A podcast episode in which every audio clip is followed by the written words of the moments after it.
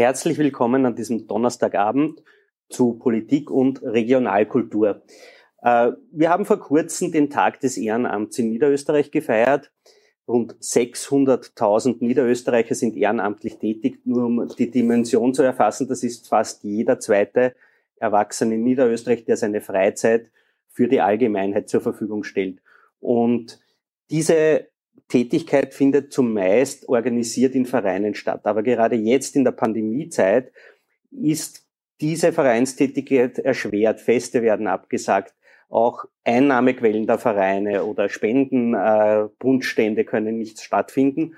Und wir wollen heute darüber, aber auch über Brauchtum in Niederösterreich in dieser Adventszeit reden. Und zwar mit meinen heutigen Gästen, mit Martin Lammerhuber, dem Geschäftsführer der Kulturregion Niederösterreich. Herzlich willkommen. Und mit Bernhard Ebner, dem Geschäftsführer der Volkspartei Niederösterreich. Hallo. Guten Abend. Hallo. Guten Abend. Natürlich, liebe Zuseherinnen, können und Zuseher können Sie auch wieder Fragen an uns schicken. Die E-Mail-Adresse sehen Sie unten eingeblendet, heißt politik-und at vpnoe.at, also politik minus und at vpnö.at. Äh, wir sammeln Ihre Fragen und werden sie am Anschluss an die Diskussion dann an die Herren stellen. Äh, fangen wir mit einer Einstiegsfrage an. Ich habe es erwähnt, der Advent ist eigentlich normalerweise die Hauptkampfzeit, will ich fast sagen, für viele Vereine in Niederösterreich.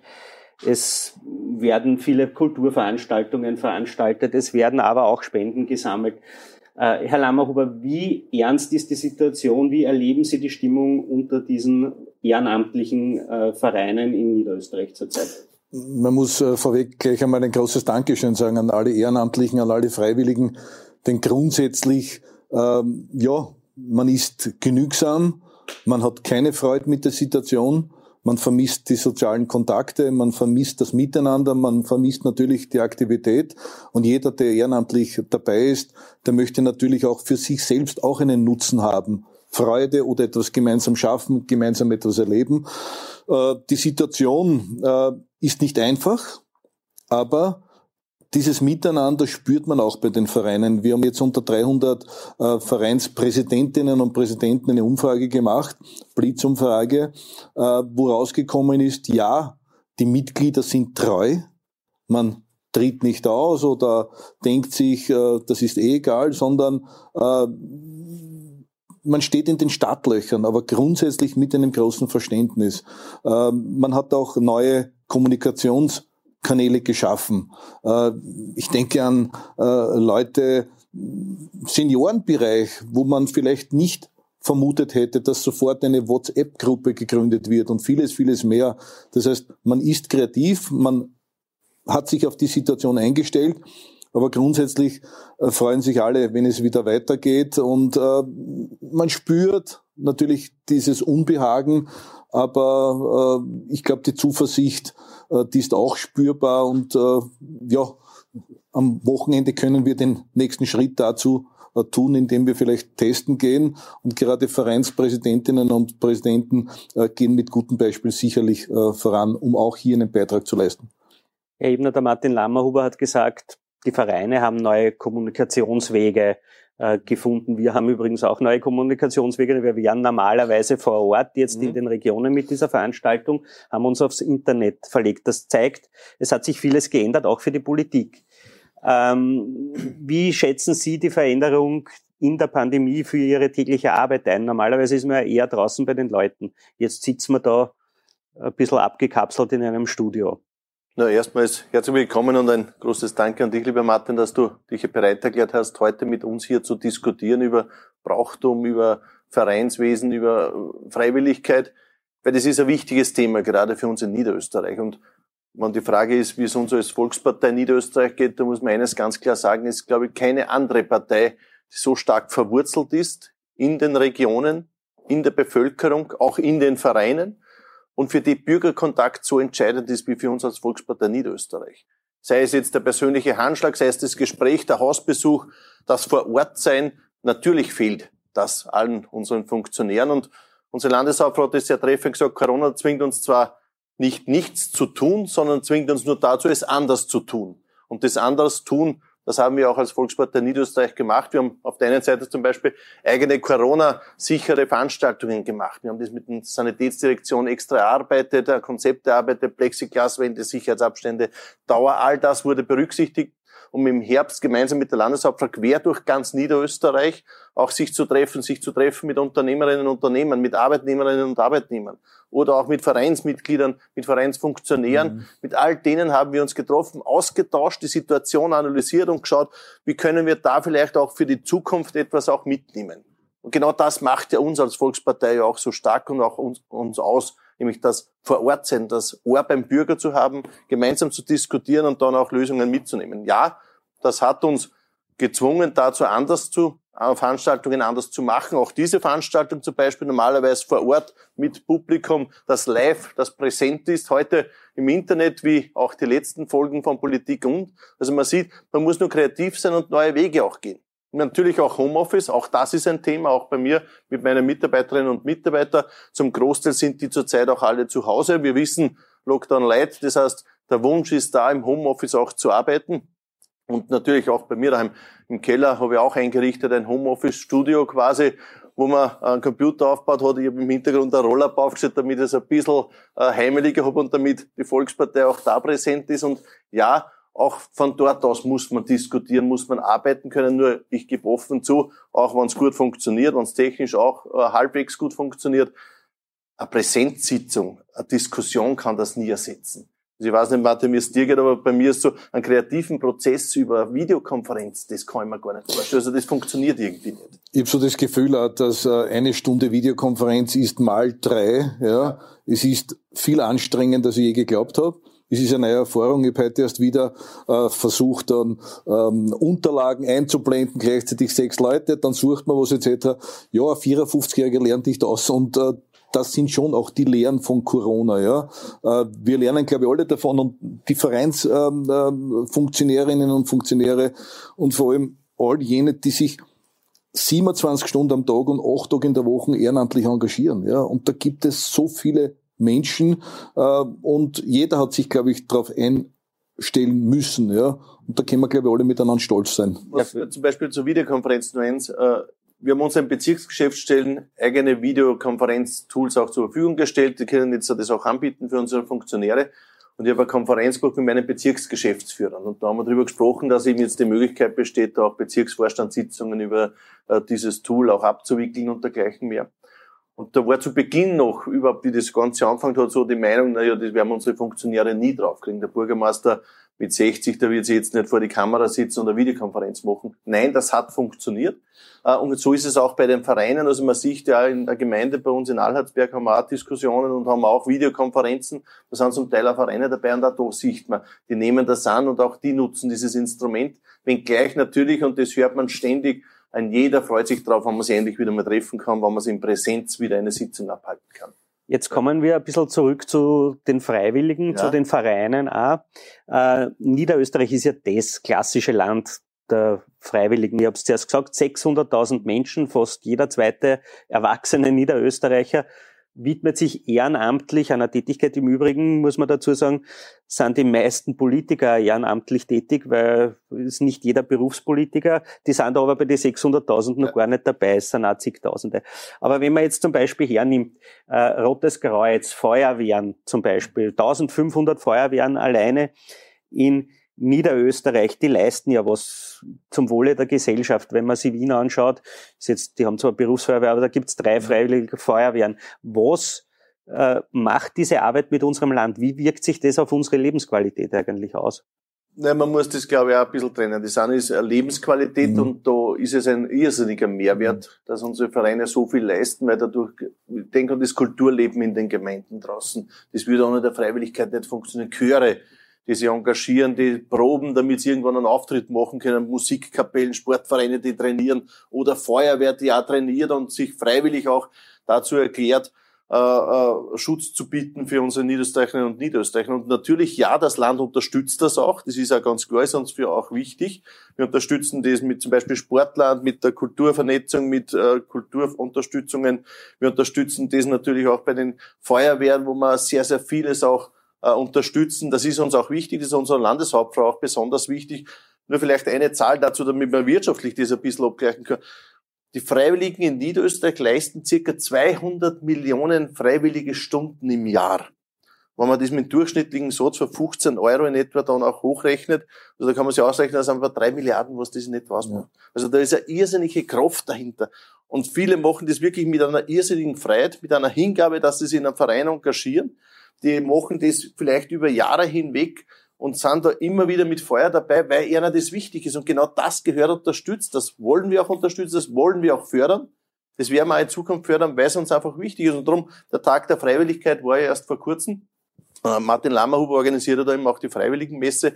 Heuer leider nicht stattgefunden mhm. wegen Corona, aber die Jahre davor. Und das sind genau diese Punkte, die wichtig sind, wo man die Freiwilligen auch vor den Vorhang holt, wo man einmal sichtbar macht, was leisten die alle. Ich bezeichne Niederösterreich als das größte Land der Freiwilligkeit weil es uns einfach wichtig ist. Weil, du hast das schon gesagt, also äh, jeder zweite Erwachsene ist beim Verein engagiert. Das mhm. sind Sachen, das sind Zahlen, die sind einfach gewaltig. Martin Lammerhuber, die Freiwilligen machen Niederösterreich sicherer, das haben wir jetzt schon gehört, also Feuerwehr, Rettung und so weiter, aber auch natürlich lebenswerter und bunter. Und das haben wir jetzt bei den Kulturtreibenden und bei den Kulturvereinen in Niederösterreich. Ähm, da haben Sie jetzt eine Deklaration gemeinsam mit der Landeshauptfrau zur Erhalt der Regionalkultur in Niederösterreich äh, veröffentlicht.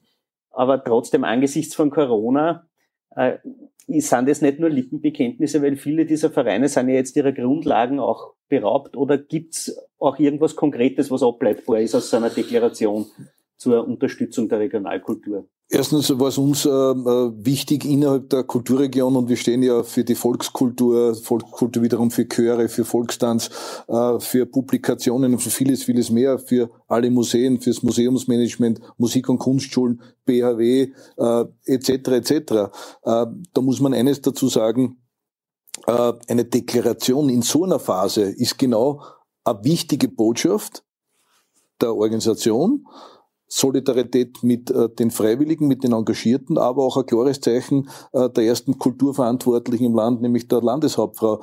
Ich bin bei euch, wir sind bei euch, wir lassen euch nicht alleinig, ja. Das ist die Botschaft, denn viele sagen dann schon, wir hören über verschiedene Berufsgruppen und die Solidarität und das Mitgefühl und das Mitdenken und auch Mitleiden, ja, mit einem Gastronomen, das ist da, ja. Aber ein Wirt und Kultur kehren zusammen. Ja? Und da ähm, haben wir gesagt, wo sind die äh, Gemeinsamkeiten? Ja? Und eine Deklaration, wenn es heißt, Region braucht Kultur, aber Kultur braucht auch Region, dieses Gemeinsame, dieses Verschmelzende, das war ein wichtiges Signal. Und wenn ich die Deklaration hernehme, wir haben 15 Punkte, aber da geht es um Nähe, da geht es um Bewegung, um Gemeinschaft, da geht es hin bis zu Europa, da geht es um Kulturvermittlung. Ja, äh, Das sind ganz wichtige Botschaften, damit man auch in dieser Phase den Menschen sagt, ihr seid uns etwas wert. Wir wissen euren Wert und um das geht es. Und ganz ehrlich, wer will sich nicht wertgeschätzt fühlen? Und da kehren natürlich jene dazu, was der Bernhard jetzt angesprochen hat, wenn hier viele, viele Hunderttausende, Millionen Stunden geleistet wird. Und nicht, wo gefragt wird, was kriege ich, sondern was kann ich geben. So ein bisschen eine private Frage auch. Finden Sie neben Ihrer Tätigkeit Zeit, in einem Verein tätig zu sein oder sich zu engagieren? Ich muss ganz offen sagen, ich war 15 äh, Jahre vor diesem Beruf in der Kulturregion, wo jetzt äh, bald das siebte Jahr wieder antrete, äh, lange im niederösterreichischen Presshaus bei der. Äh, dort habe ich zeitweise gelebt, äh, ohne Hobby. Ja. Heutzutage tut's mir leid und am Schluss bin ich erst draufgekommen, wie wichtig es ist, neben dem Beruf und neben der Familie äh, und Freunden auch ein Hobby zu haben. Ja, ich bin seit zehn Jahren äh, in der Sterbe- und Trauerbegleitung im Hospizbereich tätig. Das ist ganz wichtig. Man lernt auch hier äh, das Wichtige vom Unwichtigen zu unterscheiden. Man weiß nicht immer, man glaubt immer oft, man muss manchmal vielleicht alles niederreißen, aber wenn man dann vielleicht einer Sterbenden die Hand gibt, dann bekommt man sehr viel zurück und das berührt, beseelt. Äh, und da mache ich aber so einen mini, mini, mini Teil. Es ist fast nicht erwähnenswert, aber auch da wiederum, gerade in Zeiten von Corona, ich habe tiefsten Respekt vor jenen Menschen, die das nicht ein Jahr machen, vielleicht zehn Jahre, 20 Jahre und die sich hier in der Berufung äh, eben ja wohlfühlen, fast aufgehen, ja. das ist ein wichtiger Teil und äh, gerade dieser Krankenbereich, der ist vielleicht auch in dieser Phase eh nicht äh, oft genug erwähnt worden. Ja, da ist vor kurzem ist auch in der Politik gesagt worden, hinter jedem ähm, äh, Patienten, hinter jedem Toten, auch in der Corona-Zeit, da steckt schon viel Schmerz, Leid, Trauer und auch Abstand auch. Aber das ist ja von keinem freiwilligen Engagement aufgrund beruflich zu so einem Hardcore-Engagement eigentlich gleich. Äh, ist es wirklich so, gibt einen das mehr, als es einem vielleicht auch Kraft kostet, das zu sehen? Sterbebegleitung? Mir hat das noch nie Kraft gekostet, sondern äh, es erfüllt mich mit Demut und Dankbarkeit, ja. Und, und das ist, wie gesagt, das ist ein Teil und ja, das mache ich halt gern. Mein Vater war Sozialarbeiter, meine Mutter war Krankenschwester etc. Ich mache das gern, aber es ist genauso viel, äh, wenn man gibt. Äh, ich habe tiefsten Respekt vor dem Platzwart in unserer Gemeinde. Ich habe tiefsten Respekt vor Menschen, die Flüchtlingen vielleicht äh, jetzt Deutschunterricht geben. Ich habe tiefsten Respekt von Menschen, die Kindern etwas lehren. Ja? Und da gibt's, glaube ich, so viele. Ja? Und da kann man nur den Hut ziehen und eins noch, und gerade in der Corona-Zeit, sagen wir es ehrlich, was geht hier alles ab? Und du hast vorhin die äh, äh, Punschstände angesprochen, ja. Ich war nicht der große Freund von Punschständen, ja, weil man denkt hab, ja, etc. Mir gehen die Punschstände ab. Das ist ein soziales Miteinander und das ist nicht nur ein Trinken, sondern man tauscht sich aus und dann gibt's viele karitative Organisationen, Lions, Kiwanis etc., äh, die auch damit viel Gutes tun. Und das ist nur auch ein Miniteil davon. Und da muss man sagen, wir hoffen alle auf 2021, ja. Und mein persönlicher Wunsch übrigens für 2021 ist für alle jetzt bei den Weihnachtskarten, ich schreibe immer drauf Nähe. Ich wünsche uns allen Nähe in allen Bereichen. Du hast vorher angesprochen, Bernhard, den Handschlag, ja. Entschuldigung, wir geben nicht mehr die Hände. Heute in der Früh bin ich ins Büro gegangen und da hat mir wer gesagt, wo ist die Maske? Ja, es wird nach der Maske verlangt. Äh, das ist leider ein Zeichen der Zeit, aber es macht natürlich mit den Menschen auch was, das darf man nicht vergessen. Ähm, Bernhard Ebner auch irgendwo in einem Verein tätige, was ist ein Musiker? Aber also ich möchte vielleicht ganz kurz noch auf mhm. das eingehen, weil mir das wichtig ist, das Handschlag, weil das ist gerade was Entscheidendes ist. Meiner kleinen Tochter habe ich jetzt da drei Jahre lang beigebracht, zum Beispiel, dass beim Christen die Hand gibt und jetzt habe ich ein Jahr erklärt, du darfst nicht. So viel dazu, was macht das auch mit uns in der Gesellschaft. Äh, man geht ja auf Leute zu, man redet mit Leuten, man will ja Leuten eine Nähe zeigen und das ist zurzeit nicht möglich. Ich hoffe und ich gehe davon aus, dass wir das nächstes Jahr spätestens ab Sommer wieder auch tun können. Nur bis dorthin wird es halt wirklich noch eine schwere Zeit werden und da müssen wir halt durchgehen. Da bleibt uns leider auch nichts anderes über, weil Gesundheit ist natürlich das oberste Gut mhm. Nur auf die Frage, was, was meine Vereinsaktivitäten betrifft, also zurzeit sind sie sehr reduziert. Sie waren einmal sehr, sehr intensiv. Also gerade in meinen jungen Jahren, äh, Bloßkapellen, äh, natürlich dabei gewesen, fast jedes Wochenende eine Ausrückung, wo wir gespielt haben bei Frühschoppen und dergleichen mehr äh, da ganz vorne in der ersten Reihe mit dabei gewesen. Fußballverein auch da, äh, der berüchtigte Ebnersturm in St. Georgen im Ipsfeld für eine Saison in der zweiten Klasse Ipster war das, glaube ich, also wirklich sensationelle Karriere auch in diesem Bereich hingelegt. Mit der Masse äh, und, und, weiter. dann natürlich auch in, in, äh, bei uns im Jugendverein. Das war damals äh, bei uns eine sehr intensive Zeit und über das bin ich auch dann in die Politik auch hineingekommen, muss ich auch dazu sagen. Und irgendwann war die Entscheidung, bleibt man Fußball, macht man Blaskapellen, Jugendorganisation, wo geht man und wo in, intensiviert man auch die, äh, sein Engagement. Und da ist für mir äh, eben die Jugendorganisation gewesen und ich habe mich dann auch politisch engagiert, bin dann Jugendgemeinderat geworden und, und so ist das dann auch weitergegangen. Aktuell eigentlich in keinem Verein so richtig aktiv tätig, der jetzt damit, äh, weil die Vereinstätigkeit auch zurzeit nicht wirklich möglich ist, ganz ehrlich, weil es auch zeitlich zurzeit nicht schaffe. Ich habe zurzeit so viele andere Sachen zum tun. Und äh, ich bin einer, der, wann ich es mache, möchte ich es gescheit machen und nicht nur dabei sein, sondern ich dränge dann natürlich auch immer, dass man viel da und dass auch viel Be Bewegung ist und dass sie viel, viel tut. Und das kann ich zurzeit nicht und dadurch halte ich mich da auch überall jetzt wirklich sehr, sehr zurück. Ich meine, die berühmten ähm, äh, Seherinnen und Seher und User, die stellen sich schon die Frage jetzt, der berühmte Ebner-Sturm. ja. Ich nehme das mit. Ich glaube, wir haben einiges zu recherchieren. Ja. Ich hoffe, es gibt auch Bilder davon. Es gibt ja das Bild des Sturmtanks. Also der sich durchtankt. So wir ihn Bernhard Ebner vor. besser Sturm ja, als Rambo. Ich muss das vielleicht bitte auflösen. Also da war mein Bruder, der richtig Talent gehabt hat beim Fußball, der in der Kampfmannschaft immer vorne dabei war. Ich habe mich ja leider mit mit 16 schon das erste Mal äh, schwerer verletzt im Fuß, beim, beim Mopedunfall mit 18 dann nur beim Fußballspielen auch schwerer verletzt. Also da einige Vorfälle gehabt. Er hat äh, ist ohne Vorfälle quasi durchgekommen und hat da seine Karriere auch gemacht, er hat da durchaus Talent gehabt dafür. Ich war dann immer der Flügelflitzer. Also zu mir haben sie immer gesagt, ohne Ball bin ich wirklich gut, aber mit dem Ball war es immer ein wenig schwieriger. ja. ja, aber ist auch gut Verteidiger ja. binden zumindest. Ja, das ist genau auch eine Qualität. Ja. Ähm, kommen wir zurück ein bisschen wieder ähm, zu Vereinen und, und man hört ja immer, die Feuerwehren sind so dieses klassische Beispiel, äh, das auch vom Land finanziell unterstützt wird. Äh, auch andere Vereine kriegen natürlich finanzielle Unterstützungen, aber was macht das Land überhaupt, um die Vereine außerhalb von dieser finanziellen Unterstützung unter die Arme zu greifen?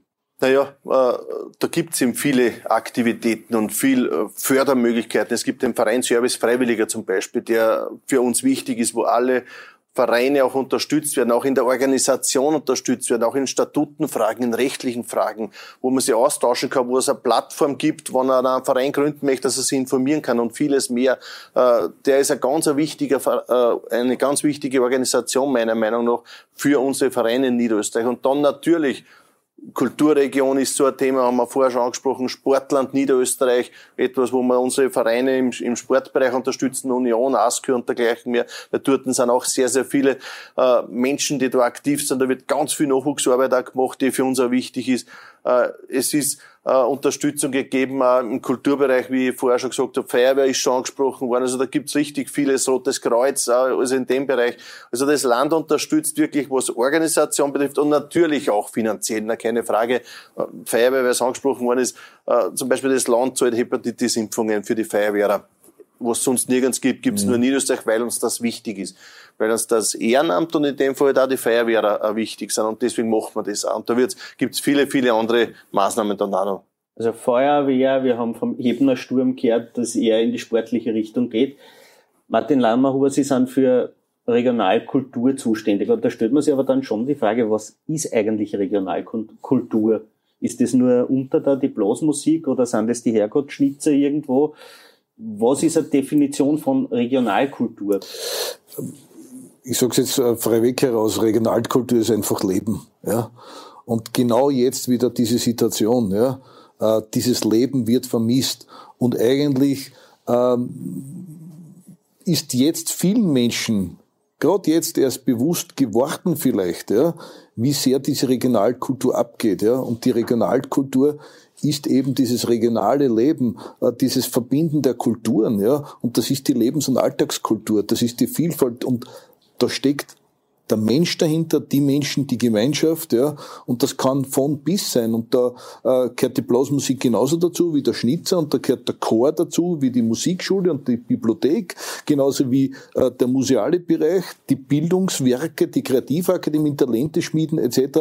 Wir könnten diesen Bogen noch weit äh, spannen, ja. Aber all das macht eben diese Regionalkultur aus. Und für mich ist Regionalkultur ist gleich Leben. Und die Vielfalt hast aber auch, dass da unangenehme Sachen gibt oder Künstler, die vielleicht in der Kritik stehen. Und Sie haben es ja erwähnt, Regionalkultur bedeutet für Sie von bis, also vom regionalen äh, Kulturveranstalter, aber bis auch zu Leuten wie Hermann Nitsch, der zum Beispiel massiv in der Kritik gestanden ist. Ist das ein niederösterreichisches äh, Mitglied der Regionalkultur? Kehrt das dazu oder ist das schon zu hoch? Naja, es gibt die Hochkultur und die Breitenkultur. Und zur Breitenkultur kehren übrigens noch die ganzen äh, Kulturinitiativen dazu. Ja. Mhm. Äh, Hermann Nietzsche, Hermann Nietzsche, 82 Jahre, ja, ähm, profunder Österreicher, ein Kenner, äh, der sich wirklich auskennt. Äh, es ist nicht jedermanns Sache, äh, seine äh, fünftägigen ähm, äh, Spiele in Prinzendorf in Niederösterreich. Ja. Äh, ich würde ihn nicht als äh, Vertreter der Regionalkultur bezeichnen. Ja. Aber Und das ist das Schöne wieder. Er lebt in Niederösterreich und vielleicht bezieht er die Kraft aus Niederösterreich. Und wir haben auch vor ein paar Jahren einmal eine Umfrage äh, gehabt, warum siedeln sich so viele Künstler gerade in Niederösterreich an? Denkt man gerade Hermann Nietzsche, ja? Äh, Peter Turini, äh, Eva Rossmann, Menasse und wie sie alle heißen, ja? Alle in Niederösterreich. Weil dieses Stadt-Land-Gefüge, dieses Pulsierende, dieses Leben etc., dieses Internationale und dann braucht gerade Nietzsche ist so ein Mensch, ja, und ich bin ein paar Mal natürlich persönlich auch kennenlernen dürfen. Der zieht gerade aus dieser Region, aus dem Land, aus dem Gefüge, aus den Menschen sehr viel Kraft. Was umgesetzt wird in die Kunst, das weiß ich nicht ganz genau. Man sieht dann nur seine Werke. Aber Bernhard Ebner, gerade der Nietzsche ist ein gutes Beispiel. Äh, wie kontroversiell eigentlich Kunst sein kann. Da hat es Kampagnen in der Kronenzeitung gegeben, das ist skandalisiert worden. Und der Erwin Brö hat ein eigenes Museum gegeben. Also äh, zeichnet es vielleicht der Niederösterreich aus, diese Vielfalt und das auch über den Tellerrand blicken und sagen, okay, das ist zwar was, was jetzt nicht auf meiner Linie ist und was ich nicht verstehe, aber ich bin trotzdem äh, ein Förderer und er ist herzlich willkommen. Naja, man muss einmal eins, glaube ich, vorweg schicken. Kunst soll ja auch Emotionen auslösen.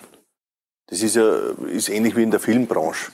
Und da gibt's eine ganze breite Palette. Da gibt's die, die Komödie, da gibt's das Drama, da gibt's den äh, Krimi, da gibt's den James Bond und dann gibt's auch noch dahinter eben vielleicht den Horrorfilm. All das gibt es bei der Filmpalette und genauso ist es in der Kunst da.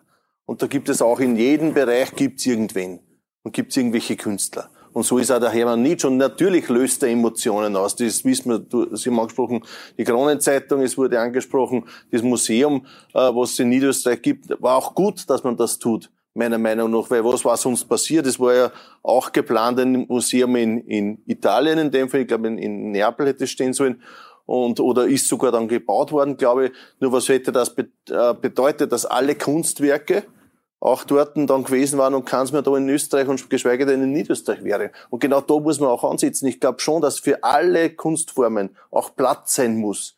Und jetzt kann man dazu stehen und kann sagen, okay, das gefällt mir oder gefällt mir nicht. Das ist jedem selbst überlassen. Uh, nur wegen dem zu sagen, nur weil es mir nicht gefällt, soll jetzt bei uns nicht stattfinden, da wehren wir sie dagegen. Sondern es muss Platz sein für alle. Und das ist auch gut so. Und ich erinnere nur zurück, vor 75, 80 Jahren hat es ein Regime gegeben, das uns gesagt hat, was ist Kunst und was ist erlaubt und was ist nicht erlaubt. Da wollen wir nicht mehr zurück.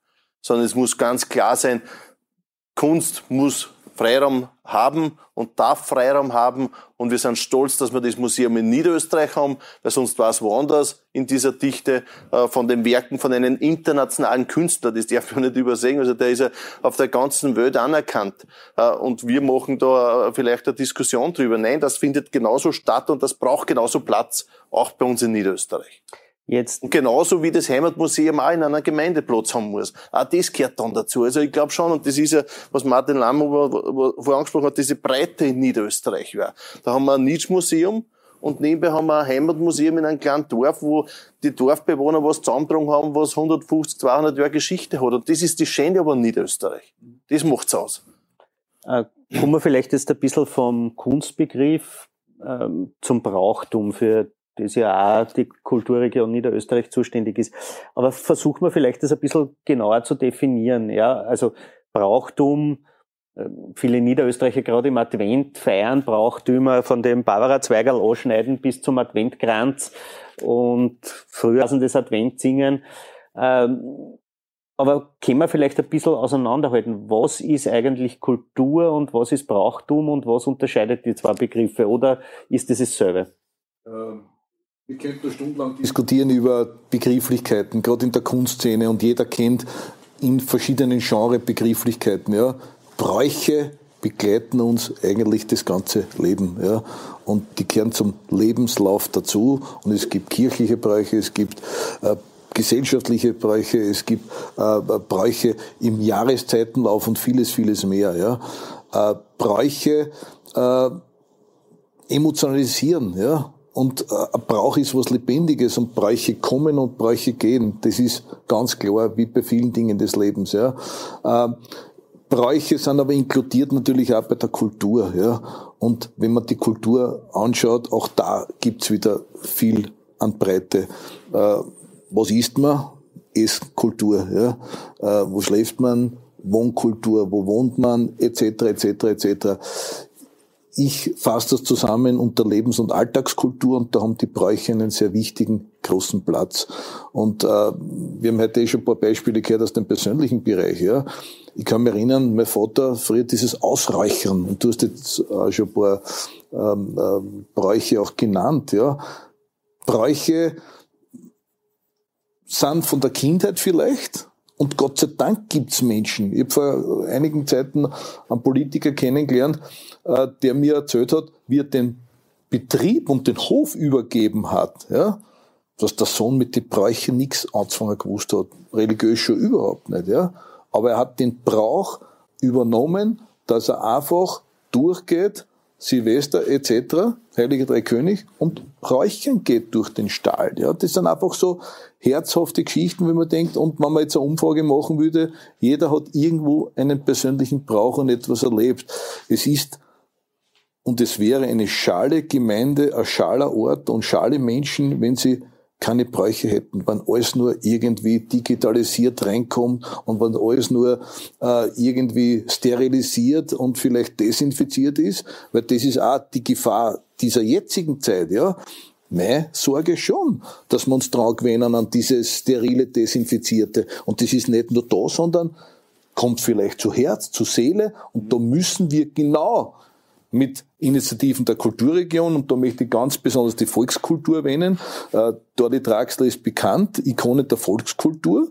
Da wird viel publiziert, weitergegeben, face to face in Gruppen von Goldhauben über Chöre, über Volkstanzgruppen etc. Und da kommen immer wieder die Bräuche vor. übrigens, ich habe das jetzt erzählt und habe jetzt die Gänsehaut bekommen, weil die Bräuche eben ans Herz gehen. Genau, das ist ja das, das Leben auch in Wahrheit. Ja. Der gesamte Jahreszyklus orientiert sich ja an Bräuchen. Ja. Sei es beginnend mit Silvester, Neujahr, einerseits Böller schießen, Sauschädel essen und alles, was da dazugehört.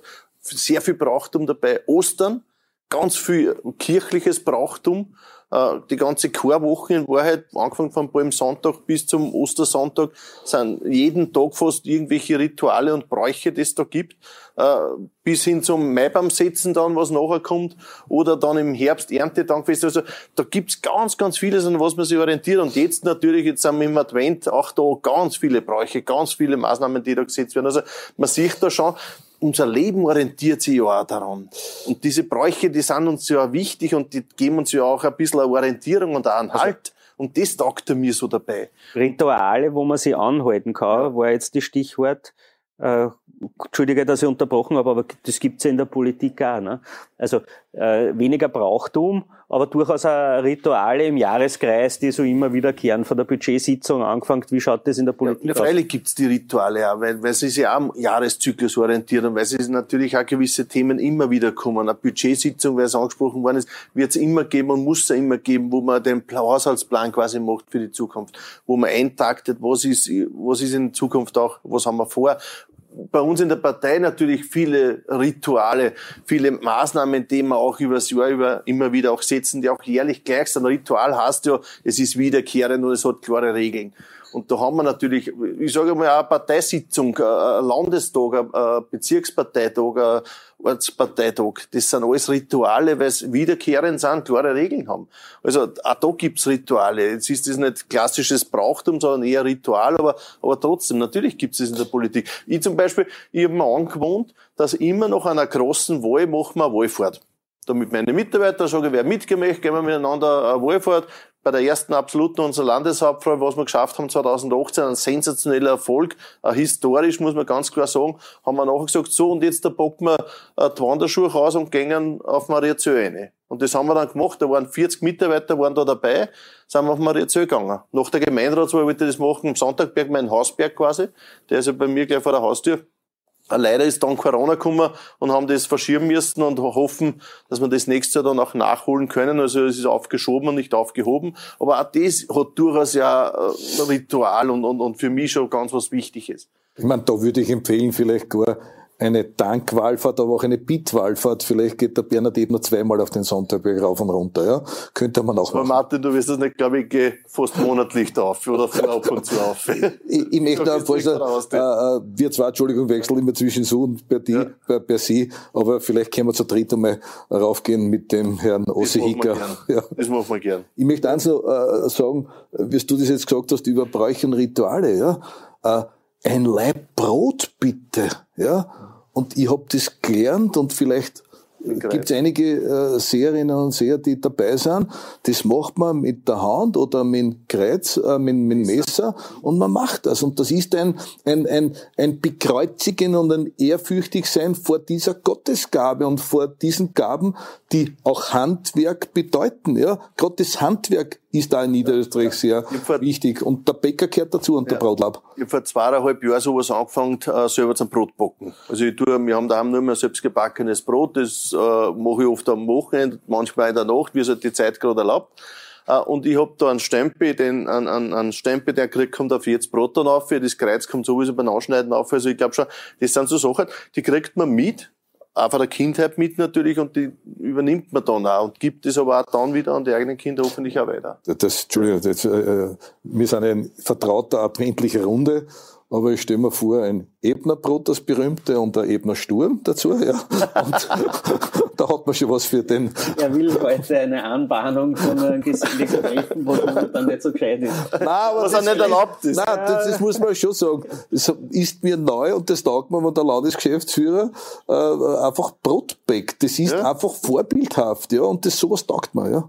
Danke dafür. vielleicht äh, äh, zur äh, Ritualen und Brauchtümern, weil es uns jetzt zeitlich am nächsten ist, ist Krampus und Nicolo. Mhm. Als Politiker ist man ja öfters für manche der Krampus, eher seltener der Nicolo. Aber wart ihr schon einmal unterwegs als Krampus und Nicolo in der Jugend vielleicht, oder? Also ich selber persönlich nicht. Mhm. Äh, bei uns in, in Alharzberg, äh, die Landjugend organisiert das alle Jahre immer und kommt dann auch in die Häuser äh, da, die machen das immer aus Tradition heraus. Ich finde das super, weil dadurch das auch weitergelebt, äh, weitergetragen wird, weil das auch lebt. Ich selber, natürlich, heuer ist ja auch Nikolaus etwas anders gewesen. Wir haben bei einer äh, guten Freundin von uns daheim, äh, waren wir draußen im Garten, ein Feierkorb anzünden, sind zusammengestanden, sechs Leute, muss man auch dazu sagen, also es hat, hat äh, passt auch von den Corona-Bestimmungen her. Und siehe da, auf einmal birgt um die Ecken der Nikolaus und hat sogar für die Kinder noch was dabei gehabt. Also äh, es hat stattgefunden, aber natürlich anders als wie in den Jahren davor. Aber ja, es ist wichtig. Ich glaube, es ist ja wichtig, dass man solche Brauchtumsaktivitäten wie das Nikolaus gehen und solche Geschichten, dass man das auch aufrechterhält. Weil das brauchen wir auch für unsere Kinder. Martin, ich bin heuer als Nikolaus gegangen in Maria Bühl in Salzburg. Ja. Da hätte jetzt viel gewettet, dass der Martin Lammerhuber eher als Nikolaus und nicht so als Krampus. Ja, das ist der Onkel von der Michi Kirchgasser, Dancing Star und ehemalige Ski-Queen. Ja. Und äh, dort bin ich angesprochen worden, dann für Sozialzwecke. Äh, und das hat beseelt allein nicht dieses Anziehen. Ja. Und auch da, ich habe mir das Gewand ausborgt von einer Nachbarin aus Hammelstein, wo ich wohne. Ja. Äh, und das hat mich auch berührt, wie Menschen dieses Gewand einfach sorgsam umgehen. Das ist nicht der rote Fetzen und irgendwie Zingulum drum, sondern das ist alles Nikolaus-like. Ja? Und die Kinder sind ehrfürchtig vor dem Nikolaus gewesen. Und am 6. am Nikolaustag selber war ich bei der Waltraud Haas, die wir auch als Königin der Wachau kennen. Zwei Stunden später ist leider dann äh, gestürzt daheim, liegt gerade im Hanus-Spital etc., ist aber am Weg der Besserung. Ja. Aber da ist der Nikolaus vorbeigekommen und der Waltraud Haas mit 93 Jahren habe ich auch einen kleinen Krampus mitbringen dürfen. und sie hat sich gefreut drüber. Aber Nikolaus und Krampus sind jetzt ja so Ur-Brauchtumsgestalten. Äh, in letzter Zeit mischt sich da schon ein bisschen neueres Brauchtum drunter. Ich sage jetzt der große Kürbis zu Halloween ähm, wie ist damit umzugehen? Haben diese neuen Brauchtümer, die teilweise halt aus äh, anderen Kulturregionen kommen, bei uns eine Berechtigung oder wäre der Martin Lammerhuber jemand, der seinen Kindern verbietet, Halloween zu feiern, weil das nicht nichts mit uns zu tun hat? Äh, verbieten nicht und man muss ja ganz vorsichtig sein, dass man da den Zeigefinger äh, hält und das ist schlecht etc. Ja? Natürlich haben wir andere Bräuche in unseren Kulturen. Äh, Land Niederösterreich und die Landeshauptfrau propagieren gerade das Christkind seit vielen Jahren. Rettet der Nikolaus, ja. beide Aktionen gibt es ja bei uns in Niederösterreich, was wir sehr intensiv ja auch unterstützen, damit genau diese Tradition da auch erhalten bleibt. Bei uns kommt nicht der Weihnachtsmann, sondern bei uns ja. in Niederösterreich kommt das Christkind. Übrigens, die Aktion oder die Landeshauptfrau, ich glaube 2006, 2007 damals als Soziallandesrätin in Niederösterreich ins Leben gerufen, rettet das Christkind und ja. die hat bis heute auch noch Bestand. Und, und kurz noch, und es, es geht darum, äh, wenn ein Brauch oder, oder Aktion überhaupt nur mehr da ist zum Marketing oder zum Gaudium etc., ja, äh, dann ist es sinnentleert. Und wenn nicht das sinnentleert ist, dann ist ganz problematisch. Und ich glaube, man muss auch vielen dieser Dinge Sinn geben. Und da bin ich wieder bei der Jetztzeit. Ich glaube, und das könnte auch eine Chance sein von Corona, ja, wo Menschen wieder innehalten, Regionalkultur äh, vermissen, selber sie denken, ich möchte vielleicht den einen oder anderen Brauch machen, weil ich kann jetzt ja nicht zum Bundstand gehen, ich tue jetzt was anderes machen, ich tue mir selber den Adventkranz basteln, ich tue selber mal Kerzen gießen, ich tue selber vielleicht einmal ein Musikinstrument äh, äh, spüren, ich schaue mir vielleicht in meiner Umgebung einen historischen Platz aus, ich schaue ein Kleindenkmal an. Auch das ist alles Regionalkultur und das gehört dazu. Ähm, ja, und ich hoffe, dass auch viele Bräuche auch jetzt vielleicht wieder aufleben, weil man vielleicht Zeit hat, vielleicht zum Nachdenken und sagt, aha, wie war das früher? Und eigentlich bin ich immer ketzt vor einem Geschäft zum anderen, ja. Es wäre schön, wenn die Geschäfte offen hätten und wenn hoffentlich auch die Wirtschaft unterstützt wird, ja. Aber trotzdem, es geht darum, dass man sich besinnt und ich glaube, wenn diese Zeit irgendeinen Sinn hat, dann soll es eine besinnliche Zeit im wahrsten Sinn des Wortes sein. Mhm. Bernhard Ebner, Nikolaus retten ist ja auch durchaus ein, ein, heikles Thema. Ich erinnere an den Wahlkampf, mhm. wo die FPÖ gesagt hat, in Niederösterreich dürfen die Nikoläuse nicht mehr in die Kindergärten kommen. Ich habe das damals recherchieren lassen. Mhm. Es war nicht so. Es hat keinen Kindergarten gegeben in ganz Niederösterreich, äh, wo es äh, der Nikolaus äh, Hausverbot gehabt hätte. Ähm, trotzdem, äh, warum hat sich die ÖVP da auch so eingesetzt dafür, dass dieses Christkind rettet, das Christkind rettet den Nikolaus? Äh, da ist, wäre das so schlimm, wenn man jetzt sagt, okay, das ist halt ein religiöses Symbol und das sollte man in der Kirche feiern, die Nikolaufeier und nicht im Kindergarten. Ich glaube schon, es hat was mit Werte und mit Haltung und auch mit mhm. Bodenständigkeit zu tun. Wo kommen wir her? Und ich glaube schon, Niederösterreich ist da ein Land, das ganz viel Tradition hat ganz viel Werte hat, ganz viel Brauchtum hat in diesem Bereich. Und ich mhm. glaube, das ist es auch wert und wichtig, dass man das auch weitergibt. Und daher ist es für uns auch klar, es kommt das Christkind und nicht der Weihnachtsmann. Und deswegen uns sagen wir, ja, der Nikolaus darf in die Klasse, äh, darf in den Kindergarten gehen, weil es uns auch wichtig ist. Äh, also ich glaube schon, dass das auch richtige Momente sind. Also ich finde das auch in Ordnung, dass bei mir in meinem Kindergarten in Alhardsberg, wo meine Tochter geht, dass äh, äh da durchaus die eine oder andere religiöse Brauchtum auch weitergegeben wird. Da ist das Martinsfest und da gibt's andere Aktivitäten auch noch unlängst ist mit einem, einem Lied haben kommen, mit einem christlichen Lied. Also sowas, das passt für mich auch, weil ich mir denke, ja, das ist halt auch Tradition und das ist für uns in Niederösterreich. Ich, ich verstehe natürlich, dass der eine oder andere sagt, ja, das wollen wir nicht, das ist seine Entscheidung. Nur ich bitte auch da um Verständnis, dass auf der anderen Seite auch äh, diese Kultur auch weitergegeben werden soll und die andere soll auch zugelassen werden, das soll auch natürlich stattfinden. Das ist ja richtig wir leben ja da in einer sehr bunten Gesellschaft heutzutage und das ist gut so. Mhm. Es muss alles stattfinden mhm. können. Mhm. Und jetzt zu sagen, ich verbiete das auch nicht, weil ich ein bisschen was anderes glaube, nein, das ist ja. nicht, sondern es muss beides stattfinden mhm. können. Jetzt sind Nikolaus und Christkind gerettet worden. Mhm. äh, das sind ja grundsätzlich Figuren, die Geschenke bringen. Und wenn der Martin Lammerhuber Wünsche hätte ans politische Christkind, Jetzt war die Gelegenheit, dass man äh, da ich was äußert. politisches Christkind. Gibt's da irgendwas, äh, was sich die Kulturregion jetzt von der Politik wünschen würde? Ja, Politik, Medien etc., Wirtschaft, ja. Äh, es ist Gott sei Dank gibt's die Hochkultur. Wir haben ja viele Leuchttürme, ja. Und da gibt's auch ein klares Bekenntnis, ja, und, und da kann man äh, einfach eine Lanze sprechen und immer wieder äh, den Mundfunk äh, von unserer Seite her propagieren, dass man sagt, es gibt auch die Regionalkultur, es gibt auch die verschiedensten Initiativen, ja, und wenn das weiter gefördert wird, äh, dann äh, sind wir glücklich. Zweiter Punkt ist, äh, Musik- und Kunstschulen haben wir. Wir haben jetzt alles gemerkt, wie dieser Musikunterricht auch äh, äh digital funktioniert. Großer Respekt für alle, äh, die draußen ähm, äh, Musikschulunterricht äh, tätigen äh, Personen. Ja. Aber in der Schule, das ist ein klarer Wunsch, da fehlt es an Musik- und äh, Unterrichtsstunden und Kunststunden.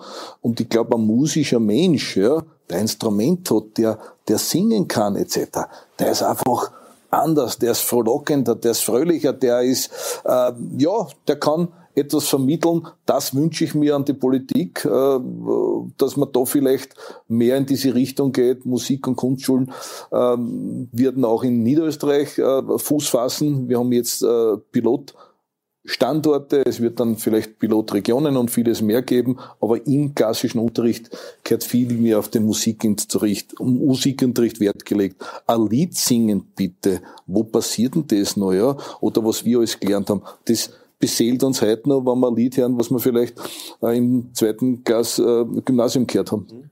Ähm, jetzt noch, wir kommen dann bald zu unseren Zuseherfragen, aber so am Schluss noch Weihnachten. Äh, für den Bernhard Ebner kehrt offenbar auch die Christmette da zu einem Fest. Wird das so ja. sein, auch in Corona-Zeiten? Gut, jetzt ist natürlich Kindermette, auch mit unserer Clan.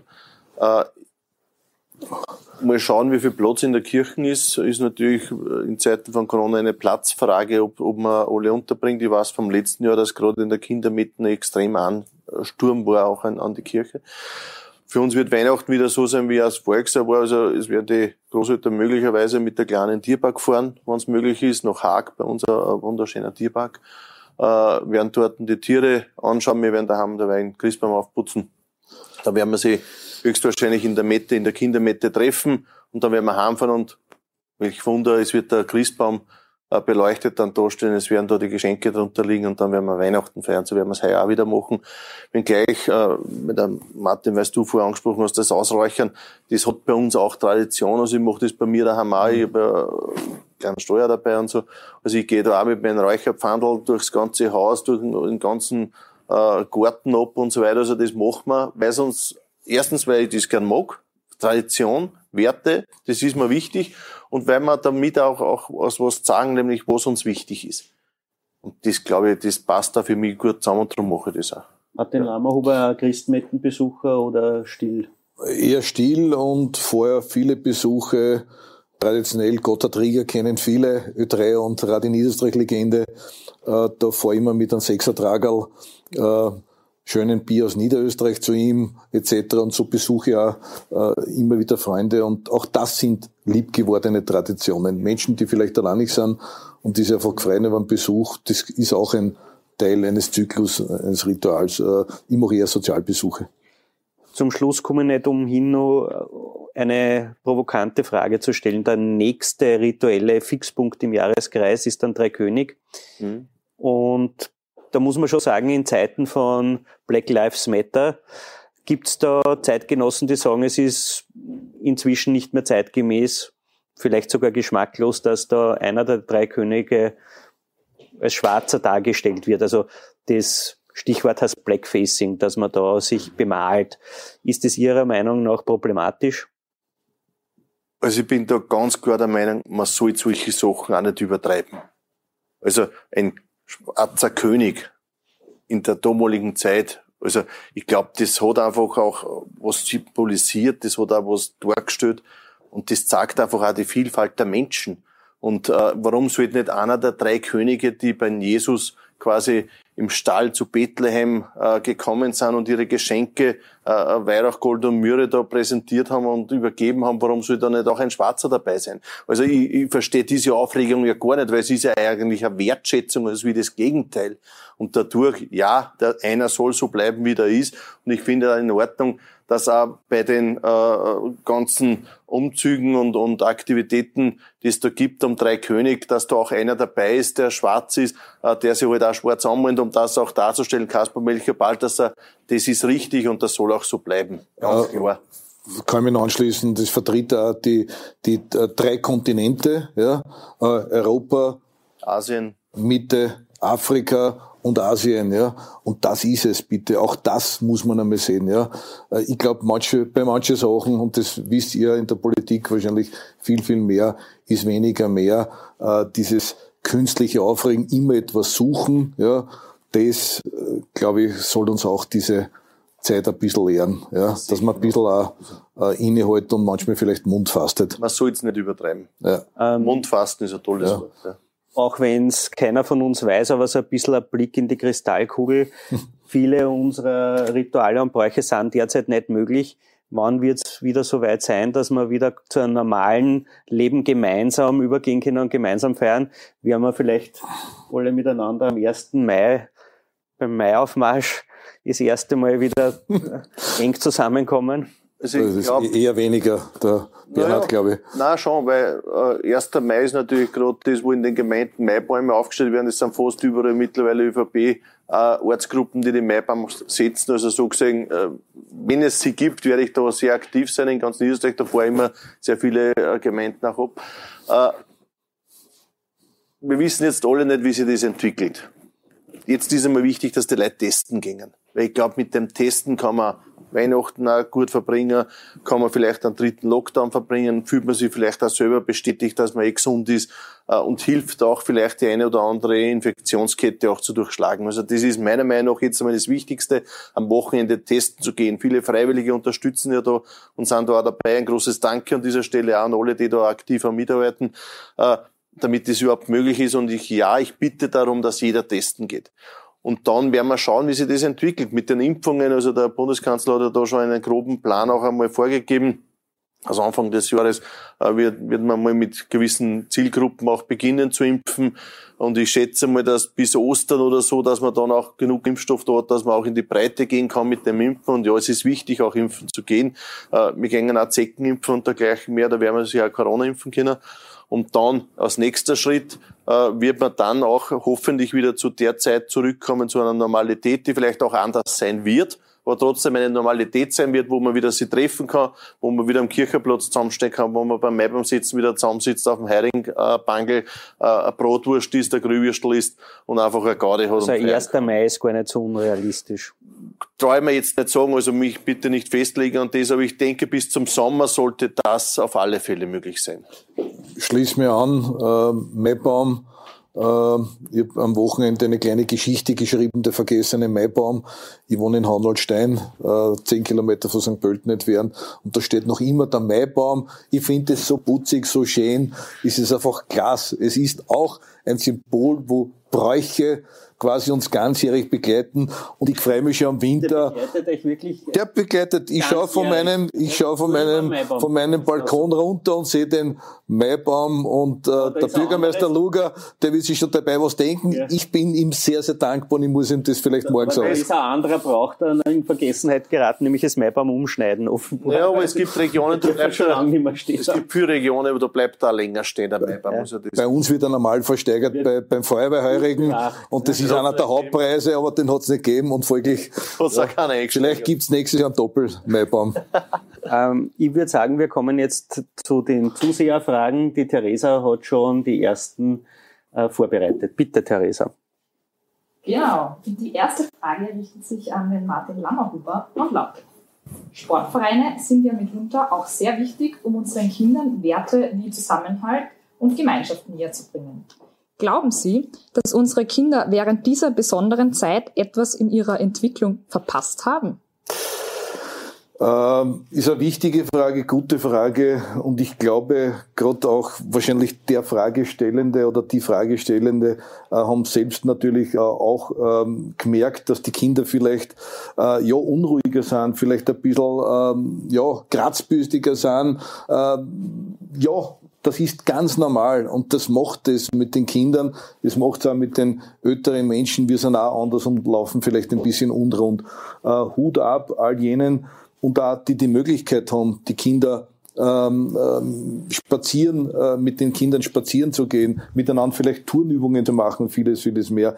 Ich glaube, der Schaden ist nicht so groß, ja, weil es Gott sei Dank aufgefangen wird, indem wir halt selbst miteinander touren. Ja. Und da gibt's ja. wunderbare Beispiele auch, wo Generationen Turnen passieren, ja, wo die 87-jährige Oma auf einmal zum Turnen anfängt mit der dreijährigen Clan und äh, ja, Wie ist wunderbar. Das Haus Ebner? Haus Ebner hat ja auch kleine Kinder, wird da jetzt Fußball.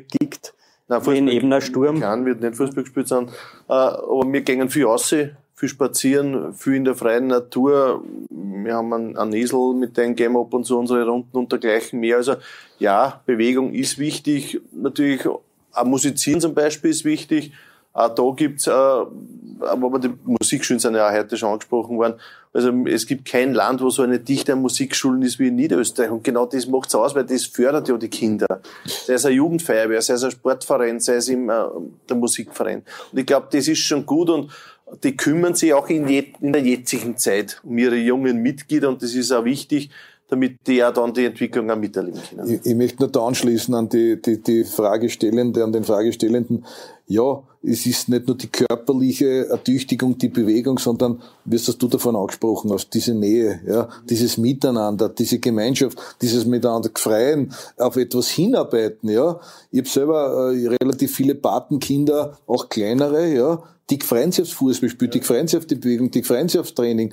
Das geht alles ab und ich hoffe, dass bald wieder Normalzustand ist. Genau. Also die Bewegung könnte man ersetzen, aber dieses dynamische Gruppenerlebnis, die Geselligkeit danach und die, die Gemeinschaft, das, das, das muss man ja lernen und ich, ich hoffe auch, also, dass das bald wieder in der Form geht, weil das brauchen die ja.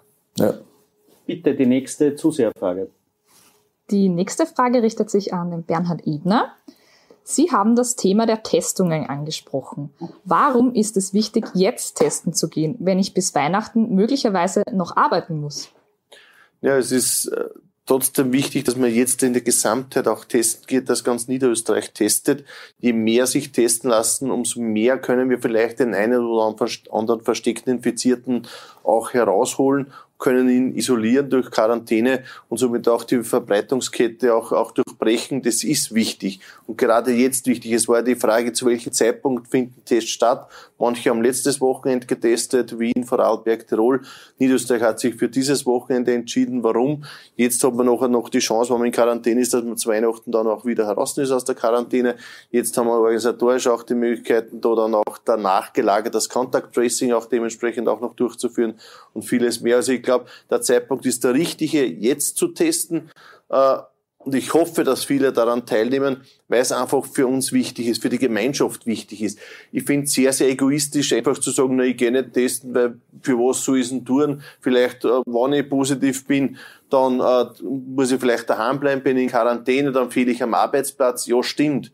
Nur wenn ich positiv bin und ich, geh, und ich weiß nicht und stecke damit mehrere andere an, vielleicht sogar noch meine Eltern dann an unterm Christbaum und die kommen dann ins Krankenhaus und sterben dann vielleicht auch noch. Und da muss man sich schon die Frage stellen, warum bin ich dann nicht testen gegangen? also ich glaube schon, es ist wichtig, testen zu Die Frage war, glaube ich, nicht nach der Sinnhaftigkeit des Testens generell, sondern nach dem Zeitpunkt. Weil am ja. Anfang, und das muss man schon sagen, das war ein bisschen verwirrend, hat es ja Kassen gemacht, das kurz vor Weihnachten, damit die Familienfeste gesichert sind. Jetzt ist es so, jetzt haben wir noch Wei also bis Weihnachten noch 14 Tage und äh, in der Zwischenzeit kann ich mich ja wieder dreimal angesteckt haben. Warum genau jetzt dieser Zeitpunkt? Das haben viele nicht verstanden. Ich empfehle auch alle, die testen waren, dann noch auch aufzupassen, trotzdem auch die, die Vorschriften einzuhalten. Das heißt jetzt nicht so, dass ich einen Freibrief habe. Wir wissen alle, das ist eine Momentaufnahme. Das heißt, auch wenn ich getestet bin mhm. und negativ getestet bin, dann kann ich mich anstecken. Das ist schon klar, nur vielleicht die letzten Tage dann sorgsamer umzugehen, mit wem treffe ich mich, was für einen Mundschutz trage, mhm. äh, wo habe ich Nähe und wo habe ich keine Nähe, mit wem unterhalte ich mich, wo tue ich lüften und dergleichen mehr. All diese Maßnahmen muss ich ja trotzdem auch in Zukunft machen. Und ich glaube, jetzt hat man dann die Chance, dass man die nächsten eineinhalb Wochen bis Weihnachten das noch kontrolliert dann machen kann und dadurch auch Weihnachten auch gesichert ist. Geht der Martin Lammerhuber testen am Wochenende jetzt? Testen, ja, klar. Äh, und ich war heute bei Service Freiwillige, das auch zu unserer Gruppe dazugehört, in unserem Seminarzentrum in Atzenbruck und dort ist der Konrad Tiefenbacher Mastermind äh, und hat äh, telefoniert und die Leute rufen an, gerade Obleute und Vereinsleute und ich habe gesagt, ich setze mir eineinhalb Stunden, sind dann nur fünf Viertelstunden geworden, hingesetzt und auf Lautsprecher gedrückt und ich habe das so beseelt gefunden, ich kenne nicht mehr diese Opfer aus einer Gemeinde, die dann gesagt hat, ich gehe mit gutem Beispiel voran. Ich will das von oben nicht verordnen. Aber ich sag, ich gehe testen, wer geht mit, ja? Und wenn ein Opfer das sagt, wenn ein Kassierte sagt, ja, genau. grandios, dann ist das Vorbildwirkung. Dann ist es diese berühmte Überzeugung, ja. Und das gefällt mir und das hat mich halt wirklich, wo ich mir gedacht habe, ja, äh, das sind Menschen, die einfach, und so machen sie es bei vielen anderen Dingen auch, wenn im Ort was braucht wird, wann dort vielleicht was äh, zum Renovieren ist und vieles, vieles mehr. Und da kommt diese Kette auch in Bewegung und das gefällt mir. Und auch vielleicht äh, zu dieser Zuseherfrage noch, äh, man kann ja auch, wenn man wirklich ganz sicher gehen will und vielleicht wirklich Risikogruppen in der Verwandtschaft hat, vor Weihnachten noch zum Hausarzt gehen und dort auch so einen Test machen lassen. Es sind auch Antigen-Tests, ja, kostet halt 30 Euro dann, aber die Möglichkeit besteht, ich habe das selbst da machen lassen, wie ich genau so. nicht sicher war, ob ich, ich habe jetzt äh, mit jemandem Kontakt gehabt, wurde aber nicht von behördlicher Seite äh, zum Test gebeten und das habe ich dann privat machen lassen und die 30 Euro kann dann das wert sein, aber da geht es ja jetzt um die Gratistestungen. Vielleicht haben wir noch Zuseherfragen. Eine letzte Frage haben wir noch, und zwar richtet sich die an den Martin Lammerhuber. Die Vereine in unserem Land sind der Nährboden für unsere Gesellschaftswerte. Aktuell ist ja ziemlich viel online. Glauben Sie, dass man via Online-Tools dieses Gemeinschaftsgefühl auch in Zukunft weiterempfinden kann? Äh, in Zukunft wird es einen Teil äh, davon äh, geben, ja. Man hat daraus gelernt, man ist vielleicht in der Kommunikation noch schneller. Vereine, wo man glaubt hätte, da wird mit der Brieftaube noch ausgeschickt, na, da kann man lernen, mit welchen Speed sie und mit welcher Breitbandoffensive im kleinen Bereich sie unterwegs sind. Man kann aber nie die Nähe setzen, ja. Und das ist das Um und Auf. Und ich glaube, das eine schließt das andere nicht aus, ja. Basis ist der persönliche Kontakt, Basis ist das Miteinander, die Geselligkeit, Gemeinschaftserlebnis und vieles, vieles mehr. Aber der zweite Bereich, äh, ja, der hat auch Einzug gehalten und äh, da gibt's eben gute Beispiele, haben wir heute schon erwähnt. Und wir werden das auch nächstes Jahr publizieren. Es wird auch nächstes Jahr äh, unter der äh, Schirmfrauschaft der Landeshauptfrau äh, wieder die vereinsfreundlichste Gemeinde geben von äh, Service Freiwillige ja, Ende des Jahres. Und es wird auch wieder Comcom geben, die kommunale Kommunikation, ja, äh, wo wir vorbildhaft die Gemeinden wieder vor den Vorhang bieten und wo genau das vielleicht auch wieder vorkommt, dass man sagt, das sind die Aktivitäten der Gemeinde, aber das sind gerade in der Corona-Zeit ähm, Aktivitäten, die neu dazugekommen sind und vielleicht gibt es da vorbildhafte Beispiele, die wir auch prämieren werden was wird Positives bleiben von Corona? Was wird Positives? Ja, wir bleiben? haben jetzt gehört Vereine, die digitalisieren ah. sie in ein Eilzugstempo. Ähm, sind das dann vielleicht es, Sachen, die gewisse Dinge beschleunigt haben? Natürlich ist es der, äh, im Digitalisierungsbereich das eine oder andere im Seniorenbundphase von uns auf der ÖVP her. Äh, die sind da sehr, sehr aktiv, auch was Weiterbildung betrifft, auch für die Senioren. Also mittlerweile jeder das Smartphone. Auf der einen Seite weiß mit ihren Enkel äh, telefonieren wollen, Video äh, telefonieren wollen, auf der anderen Seite weiß halt da Fotos schicken wollen und so weiter. Also ich glaube, das bleibt. Da waren viele vielleicht nicht umgestiegen. Und die haben jetzt den, doch noch den äh, Sprung gewagt auf ein Smartphone und nutzen das jetzt da. Also ich glaube, das bleibt. Äh, ich hoffe, dass nicht bleibt, dass es nur mehr Videokonferenzen gibt, sondern dass man sie wieder trifft. Auf Social Media ist ja zwar Kommunikationsplattformen, ja, gut aber ein Like wird nie einen Handschlag ersetzen können. Mhm. Und der Post wird nie ein persönliches Gespräch ersetzen können. Das ist einfach so. Wir Menschen sind soziale Wesen, die brauchen auch den Kontakt, wir brauchen das Gemeinsame, wir brauchen das Reden miteinander, das Gespüren, äh, das, das Riechen, das brauchen wir einfach. Und ich glaube, das werden wir wieder sehr, sehr erfreut auch zurückgewinnen. Da bin ich fest davon überzeugt, dass wir dann froh sind, wenn das wieder alles Einzug gehalten hat. Aber ja, ein paar wenige Punkte bleiben auch, wie eben zum Beispiel, dass man Videokonferenzen machen kann und damit auch schnell einmal vielleicht Informationen einholen kann. Bei mir Bezirksgeschäftsführerkonferenz als Beispiel Haben wir früher immer mit Präsenzsitzung gemacht, jetzt mache ich es wöchentlich. Und dafür aber eineinhalb Stunden mit Videokonferenz braucht der verkmüht nicht extra nach St. Pölten fahren und da können wir sich trotzdem austauschen. Für solche Sachen, das werden wir in Zukunft auch beibehalten. Für sowas ist es wieder gut. Ich freue mich auf alle Fälle schon. Ich meine, ich finde das ganz nett, dass wir da heute plaudern, aber wenn wir das wieder vor Publikum machen können, bei den beiden Herren bedanke ich mich für die Diskussion. Bei den Zusehern bedanke ich mich dafür, dass sie so lange bei uns geblieben sind und wir sehen einander wieder, wenn es wieder heißt Politik und und vielleicht im nächsten Jahr dann schon wieder persönlich und nicht übers Internet und bis dahin bleiben Sie gesund und alles Gute und frohe Weihnachten. Baba. Dankeschön. Alles Gute. Wiederschauen.